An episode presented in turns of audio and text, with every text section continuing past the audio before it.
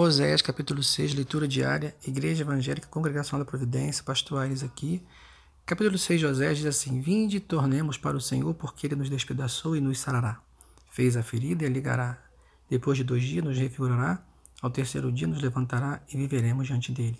Conheçamos e prossigamos em conhecer o Senhor. Como a alva, a sua vinda é certa, e ele descerá sobre nós como a chuva, como a chuva serôdia que rega a terra.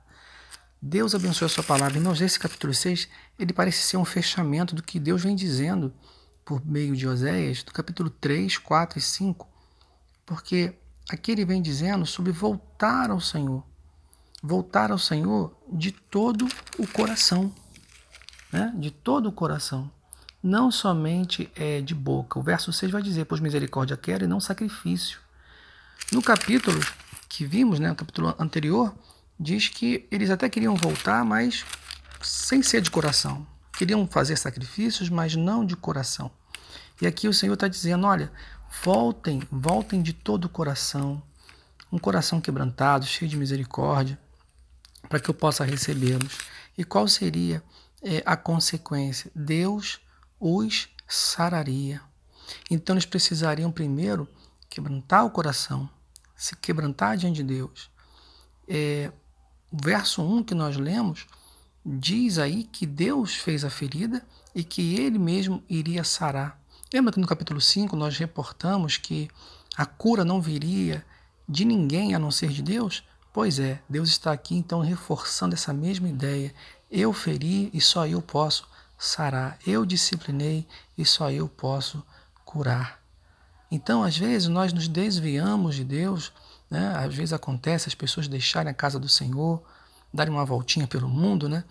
E, e o único jeito de, de, se, de se achar novamente é indo para o Senhor, um coração realmente rasgado, dizendo o quanto nós precisamos, o quanto você precisa dele. E aí, com esse coração sincero, o Deus que pode sarar, ele vai curar as nossas feridas. Então, meu querido, é só Ele quem pode curar, é só Ele quem pode dar a você uma vida abundante, é só Ele que pode dar paz ao seu coração.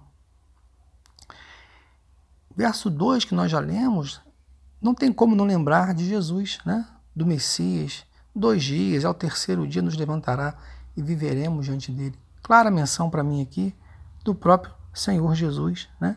Ao terceiro dia, ele ressuscitou, e atraiu muitos a si. Povos de todas as nações têm crido no Senhor Jesus. Pessoas de todas as nações estarão naquele dia diante do trono de glória do Senhor.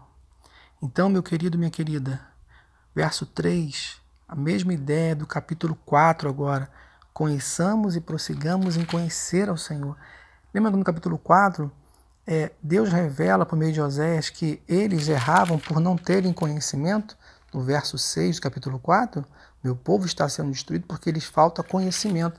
Então aqui Deus vai reforçar a mesma ideia, olha, prossigamos em conhecer o Senhor, conheçamos e prossigamos. É o único jeito, é a palavra que vai fazer com que você se fortaleça. Muitas pessoas que estão longe do caminho do Senhor, elas ficam indagando como que elas vão voltar a ser aquelas mesmas pessoas, como que elas vão voltar a, a ter aquela intimidade com Deus, como que elas vão voltar a não ser tão frágeis para o pecado. Irmão, irmã, meu querido ouvinte, o jeito é ir se alimentando da palavra. É como alguém, né? É como alguém que fez um grande esforço, né? É, eu costumo correr às vezes, hoje eu corri, por exemplo, 16 quilômetros e chego cansado, com bem menos líquido no corpo, né? Então o que, que tem que fazer agora? Eu tenho que fazer uma reposição de carboidrato, de água, né? E isso durante o dia que eu fico em casa aqui descansando, isso vai sendo reposto, né? Não é de uma vez.